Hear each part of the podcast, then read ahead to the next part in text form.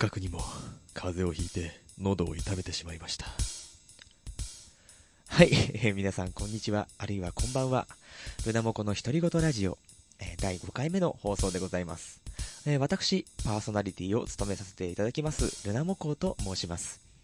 えー、先週はですね、えー、第4回目の放送の後、ちょっと時間を取ることがですね、難しくなってしまいまして、えー、先週分の放送をお休みさせてね、えいただいてしまったんですけれどもね、今週はね、えちゃんとやっていきたいなと、もう昨日の時点で望んでいたところなんですけれどもね、えなんというか、もう昨日の夜からこれは明日喉を痛めて風邪をひくなという、えー、予感がしておりまして、えー、見事朝起きたらですね、もう喉が痛くて声が出ないという、えー、的中してしまったという、自分がね、こう、何か活動とか行動しようかなと思うと、大体ね、あの、悪い方に転がっていくという、そんな僕でございますけれどもね。えこの番組はですね、え私、ルナモコが、え自由に思っていること、考えていること、そして最近の気になったニュースについておしゃべりをするというものですね。まあ、えー、あまり体調は 良くはないんですけれども、まあ、それをね、言い訳にしてね、えー、何もしないというのも、えー、まあ、悪いことですのでね、ね今週頑張っていきたいと思います。えー、それでは、えー、30分ほどのお時間で,、えー、ではございますが、えー、お付き合いくださいませ。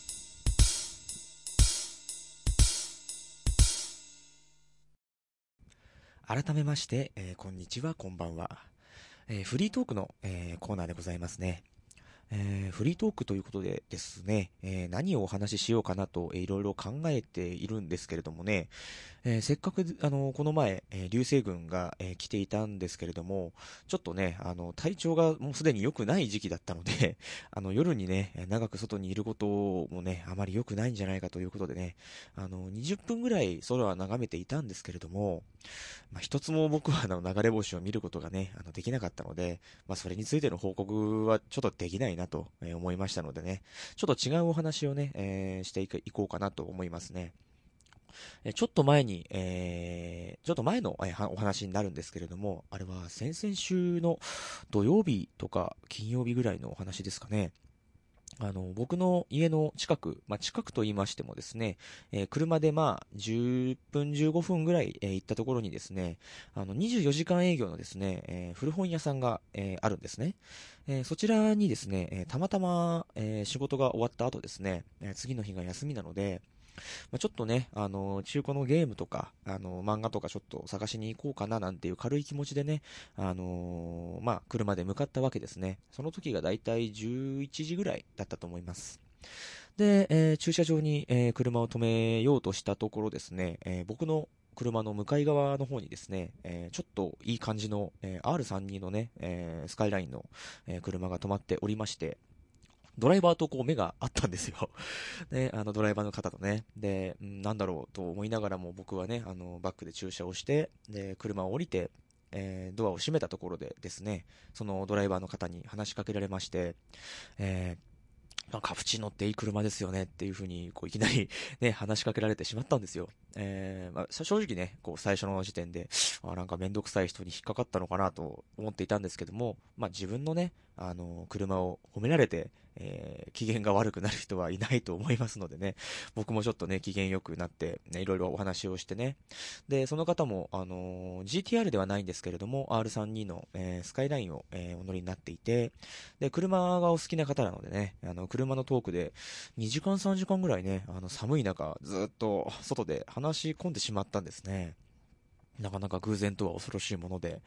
で、その後ね、あのー、ちょっと寒いんで中入りましょうかということで、あのー、漫画を探しに行ったわけなんですけれども、まあ、割とああいうお店っていうのはこう似たようなね、あの人種が集まってくる節があるようで、その方もですね、割とアニメとかゲームとか、えー、大好きな方でね、あのー、僕はあまり興味がない分野とちょっとの、まあ、好みの方だったので、まあ、100%ね、お話が合うというわけではないんですけれども、まあ、それでも同じオタクさんということでね、あの、そういう、まあ、アニメの話とかでも盛り上がって、で、結局、朝のね、えー、5時ぐらいまでその本屋さんでいろいろ話をして、で、こんな車があったとか、今までどんな車乗ったとか、あとお互いの車ちょっと乗ってみたりとかね、あのー、そんなレクリエーションというかね、あのー、ことをいたしまして、進行を深めましてね。で、ちょっとお腹空いたねっていうことで、え朝の5時ぐらいにね、あのマックの方へ行って、ちょっとね、あのアドレスを交換しながらね、お話をしていたらね、あの実は自分と自分よりちょっと年上にくらいかなと思っていたらですね、なんと自分の2つ3つも年下の方でですね、で、いろいろ聞いてみるとですね、実は僕と同じ中学校だったという えー、偶然ね、あのー、分かってしまいまして、で、2年差、あの、早生まれの方だったので、3年生まれた年は違うんですけども、あの、実質学年は2つしか変わってないので、よくよく考えたら、あの、被っていてですね、あの、僕と僕が在学していた頃に、えー、いろんな、こう、事件がいくつかありまして、で、それも一緒に体験していったということもあったので、で、まさかね、あの、こんな夜中に、えー、まさか共通の趣味を持っていて、で、しかも、えー、同じ中学の出身と、で、えー、聞いてみるとですね、え彼の職場がですね、え僕の家の、もう車で2、3分ぐらいのところで働いてるらしくてですね、本当にもう偶然っていうのは恐ろしいなと思いながらね、あの、結局朝の8時ぐらいまで遊んでいたんですけれどもね、もう6時ぐらいになってね、あの、ちょっとゲーセンでも行きましょうかっていう話になってね、あの、栃木の田舎の方になってきますとですね、あの、うまいこと法律を逆手に取ってる部分が あるらしく、24時間営業のゲームセンターがいくつかあるんですね。で、そのうちの一つにね、えー、行きまして、まあ、あの、朝一で音ゲーなんかをやったりして、あの、自分も音ゲーをやるという話はね、あの、随分してるんですけれども、相手の方もね、あの、僕と違うゲームなんですけれども、あの、音ゲーやる方で、ちょっとね、話があって面白いななんて思ってね、まあ、本当に偶然というか、運命というかね、あの、縁というのは怖いものでね、必ずそういうね、何か、まあ、運命めいたものを感じてしまうんですね、僕はね。だってそもそもね、あのー僕がその日休みじゃなければ、あるいは、えー、その日休みであったとしても、ちょっとゲーム見に行きたいなとか、そういうことを考えなければ僕はあそこにいなかったわけですから。ね、そういう一つ一つのね、えー、行動がこういうね、結果に結びついてるっていうふうに考えると、なんとなくこう恐ろしい感じは、恐ろしいというかまあ、すごい感じしますよね。そもそも、あの、僕が車を買った車屋さんとの出会いも非常に運命的なもので、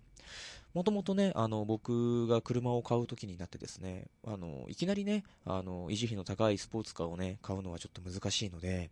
何か軽スポーツで車を買いたいなと考えていたわけですよ。で、それでこう消去法していった結果、まあ、カプチーノという選択肢に行き着いて、でもその時、偶然、本当に偶然なんですけれども、栃木県内にですね、えカプチーノを扱っているお店が1店舗もなかったんですよ。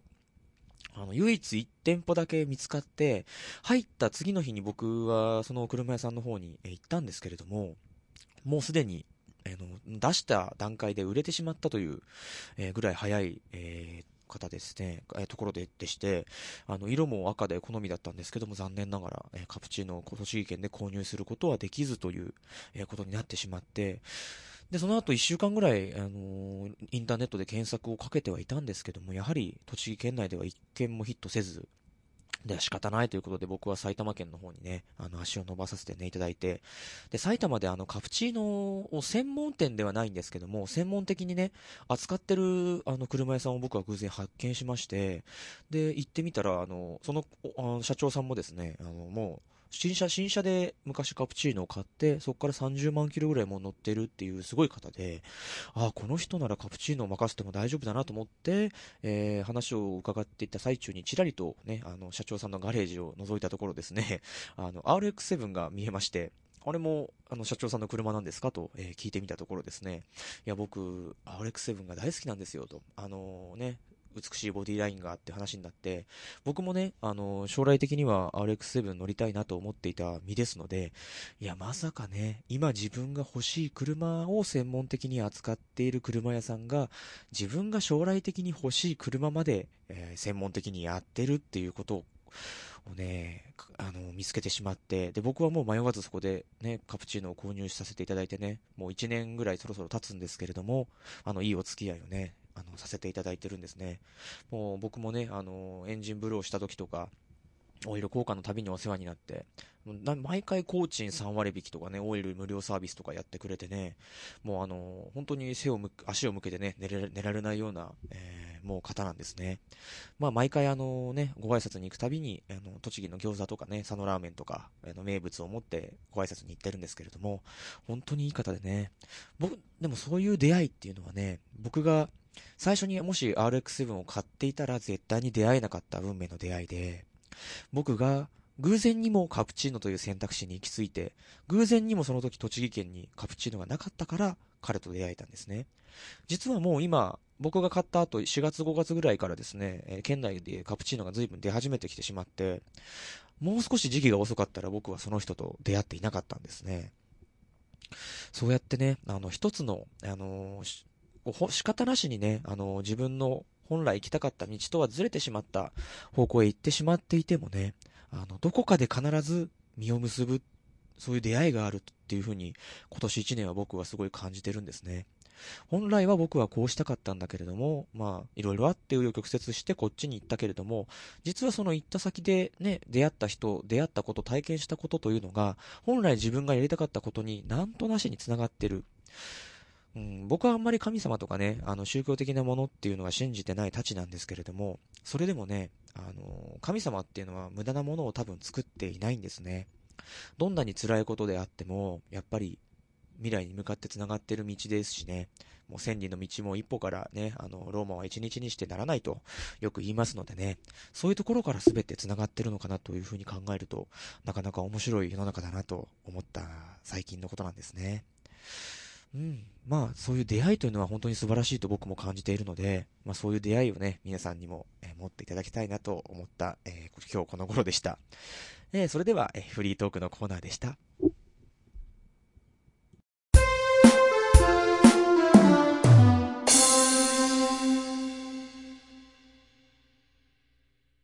はい、えー、最近の気になったニュースについておしゃべりをするというコーナーでございますね。えー、先週であればね、えー、いろんなちょっと大きい事件がありましてね、あのね、笹子トンネルの崩落事件でインプレッサが出てきたとかね、ちょっとね、あの、お話ししたいようなこともあったんですけれども、今更そのお話をしてもね、ちょっと古いなというところがありますので、で、同じくちょっと古いとは申しますけれどもね、えー、せっかくですのでちょっとお話をしようかなと思ったのがですね、えー、冬のコミックマーケットの、えー、お話をちょっとしようかなと思います。えー、ちょうど1週間、2週間前ぐらいですかね、あのー、コミックマーケットの、えー、準備会の方にですね、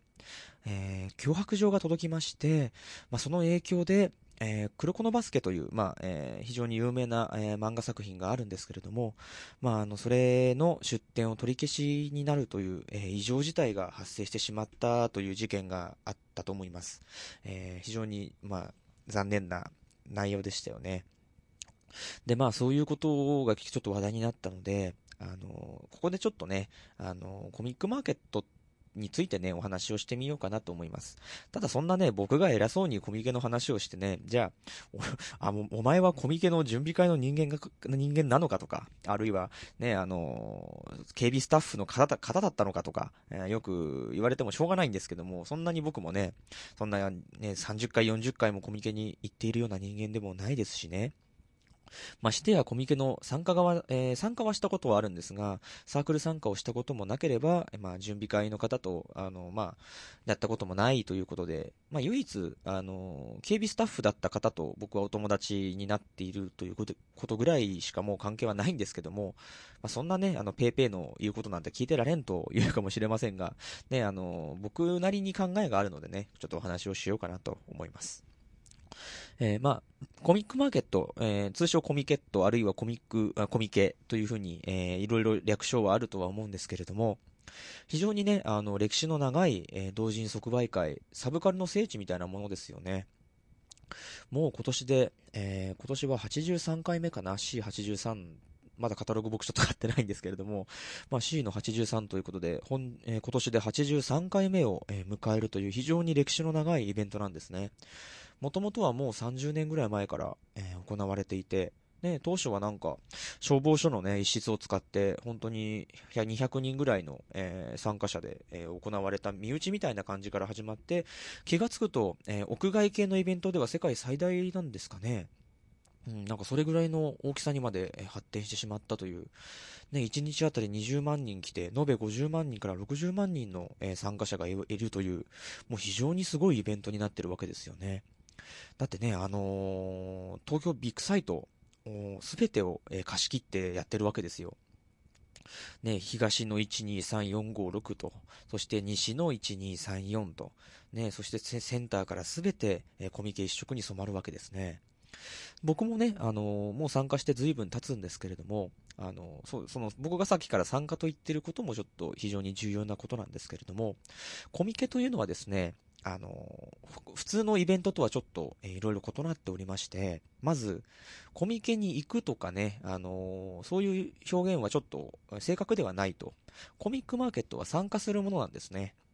あれは、えー、普通ね、あの、即売会といえば、お客さんとね、えー、まあ、販売者という二つの立場が生まれてやるわけなんですけれども、コミックマーケットに関してはその限りではないんですね。コミケというのはですね、えー、サークルで物を配る人、まあ、売る人も参加者ですし、それはサークル参加者。そして我々、えー、買い物をする一般参加者も、あの、同じ参加者なんですね。で、あの、参加をするということはですね、あの、我々の普通のね、あの一般参加者でさえ、そのコミックマーケットを作る責任をも持たなくてはいけないということなんですね。ですので、そういうね、あの、お客様目線だとか、あの、相手より上だとかね、下だとか、そういうことは、その中、コミックマーケットに関して言えばありえないことなんですよね。お互いがすべてね、同じ目線で、えー、参加して、全員が参加者である。全員でそのコミックマーケットを盛り上げて作っていくという、えー、ことが、えー、コミケの最低条件なんだろうなと僕は僕自身ではそう解釈しておりますね。あの、これ、も今年もね、あの、夏よりは冬の方が、あの、コミケは過酷ではないはずですので ね、あの、夏のコミケは本当に過酷なんですけれども、冬はね、あの、寒いだけなので、あまり過酷さで言えばそこまでではないかということもあって、割と初心者の方が行かれるのは、えー、冬が多いと思います。で、おそらく今年の83回目の、えー、コミックマーケットにもですね、初めて参加される方がいるのではないかと思います。えそういう方はじゃあ何をしたらいいのか、そういうことを説明しているブログとかね、えー、ホームページさんも、えー、あるとは思うんですけれども、まず、えー、カタログを買ってください。えー、コミックマーケットのカタログ。えー、冊子版は先日発売になりまして、もう、えー、ロム版も出てるのかなうん、DVD ロム版と冊子版の2種類が、えー、刊行されておりまして、まあ普通は、えー、冊子版を買うことをお勧めします。冊子版というのは、あの、大体タウンページぐらいの厚さです。あの、ものすごい分厚いです。で、た確か2500円とか、そんぐらいだったかな。で、えー、そこの中にですね、コミックマーケットに参加する注意について、えー、外国語も含めて3カ国だか4カ国ぐらいでいろいろ書いてあります。で、えー、当日はこういうことをしなくてはいけない、こういうことは禁止ですよっていうことまで全て明記されていて、もちろん漫画でも書かれているんですね。で、その後に、えー、1日目、2日目、3日目、えー、どんなサークルが来るのかっていうことまで全て、えー、書かれております。ですので、まあ、カタログをね、隅から隅まで読んでいただければ、えー、コミックマーケットがどんなものか、えー、わかると思います。えー、まあ、DVD ルーム版の方は、えー、ちょっと、クロート向けになる気がしますので、あまり購入はお勧めしません。えー、僕も割とアナログな人間なものですのでね、一回ロム版を買ったことはあるんですけども、どうもね、こう、使いこなせず えー、残念ながら、僕はそのまま、えー、ロム版をやめて、えー、結局冊子版に戻してしまったたちなんですけれども、まあ、あの、参加し、えー、参加費が一切かからないというのがコミックマーケットのね、あの、面白いところでね、普通、小さい、規模の小さい即売会はどうしてもね、その規模の小ささから、え、入場料とか、あるいはカタログを絶対に買わなくてはいけないという、え、ルールが設けられているところところがね、ほとんどの中ですね、コミックマーケットはカタログを持っていく必要はないですし、え、入場確認を取られる必要もございません。え、ですので、え、その身一つあれば、え、参加できるんですね。で、すごい自由な場なんですよ。本当に。あのー、通常の日常的な目からしたらね、こいつらバカだなとか、こんなことやって盛り上がってんだっていう、ちょっと学園祭みたいな雰囲気があるんですね。でも、あの、それはちょっと勘違いしてほしくないのはですね、何をしても許される場というのではないんですね。あの、最近やはり10代、えー、20代前半の若い人たちがね、あの、どんどんコミックマーケットに参加してね、あの、くださってありがありがたい。僕はなんでこんな コミックマーケットの準備会側の人間っぽいことを言ってるのかちょっとあれなんですけれども、まあ、非常にありがたいし、ね、いいことだと思うんですけれども、例えばそこでね、あのー、なんかこう無茶なことをしたりとか、あの、おかしいことをするっていうのはちょっとそれは検討外れでですね、何でもかんでも許される場所ではなくて、最低限のルール、そして認識、まあ、認識というかあれですね、えー、まあ、法律とかね、そういうものを、えー、守る範囲内で、まあ、できる楽しいことを全力でやるっていうのが、えー、コミックマーケットの本質だと僕は思うんですね。ですのでね、こう、他の人に迷惑をかけたりとか、そういうことはね、控えた方がいいと思いますね。うん。だからそういうことだけはちょっと勘違いしてほしくないと思います。で、まあ、えー、そういう脅迫状が届いてしまってね、あのー、そういう活動が自粛してしまうというのは非常に残念なことです。ですけれども、やはりね、あの、オタクが嫌いな人もいるわけです。あの、世の中には。で、その作品、嫌いな作品もあるわけです、人間ですから。でもやっぱりね、それをお互い攻撃していくっていうのは、なんか不毛なことですよね。でもやはり人間そういうところがない、ないとは絶対に言えませんのでね、なんとも言えないところなんですけれどもね。まあ、今年のコミックマーケットもね、何事もなく終わればいいなと僕は思っております。えー、さてですね、えー、今年のコミックマーケット、えー、確か12月の29、30、31という、え例年通り年末に行われるんですけれども、え今年僕、毎年僕は2日目と3日目に、え参加してるんですね。で、1日目はいつも行かないんですけれども、今年も多分、え2日目と3日目に参加すると思います。僕の本命は2日目ですね。え東方プロジェクトの、え同人系を僕は買いに行きますので、まあ、ほとんどは、えー、2日目ですね。で、3日目に、えー、ちょっと企業回ったり、まあ、企業で僕は別に欲しいものとかないので、まあ、企業を見たりとか、あるいは、えー、回収を他のものでしたりとかね。あと3日目はちょっと車の同人誌が出ますので、えー、そういうのを見に行ったりとかも僕はしたいんですね。ただね、あの、やっぱりコミックマーケット、えー、普通はオフ会とかね、あの、友達同士誘い合っていくものなんですけれどもね、どうにも、えー、僕は一人で毎年参加しておりまして、去年の冬とね、えー去年の夏コミかな？は僕は友達と行ってるんですね、珍しく。それぐらいでほとんど僕は、えー、一人でずっと参加してますね。まあ一人は結構寂しいしね、何かあった時に結構めんどくさいんですよ。本音を言えばね、あの誰かと一緒に行きたいんですけれども、僕の周りにね、あの、オタクはたくさんいるんですけれどもね、コミケに行くほどのオタクっていうのが、なんだか知らないけど少ないんですね。非常に寂しいですね。かといってね、あの、オタクじゃない人連れてっても、あそこは楽しくない場所だと思います。あの、オタクじゃない友達を連れて行って、あの、3、4人連れて行ったことがあるんですけども、オタクじゃない友達で楽しかったって言ったのは1人か2人です。本当に。半分いかないぐらいでした。あとはもう二度と行きたくないとみんな口を揃えて言ってますので、ね僕は切実に今、コミックマーケットに一緒に行ってくれる友人が欲しいですね。まあ、えー、コミケに関してはまたね、あの、近づいたら僕の予定とかも、えー、ここで喋っていきたいなと思いますね。えー、それでは、え最近の気になったニュースについてのコーナーでした。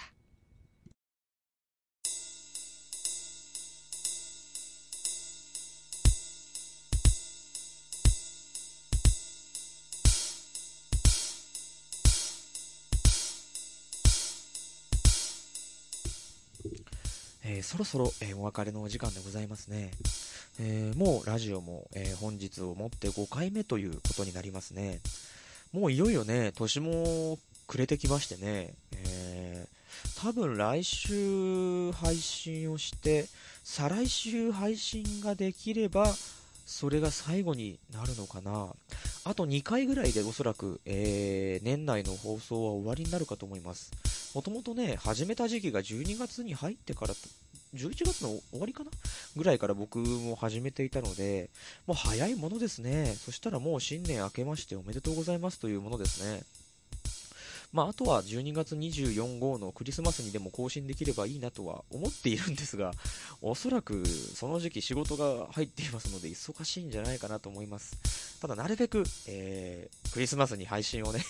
あのしてみたいなと思っておりますのでね、え、頑張っていきたいと思います。えー、僕もこうやってね、あの体調を崩してしまっていますので、ましてやね、えー、もっと寒い地方に住んでいる方、あるいは、えー、僕なんかよりも体が弱い方のにたくさんいらっしゃると思います、やはりね。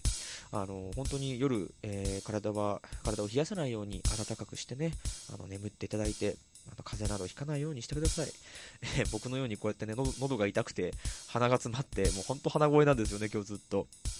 で、もうずっと僕は龍角散の飴をね、舐めてないとやっていけないぐらいしんどいんですけれどもね、あの、そういうことにならないようにね、皆さん、え健康管理には十分お気をつけてください。えそれでは皆様、えまた次回までさようなら、胸もこうでした。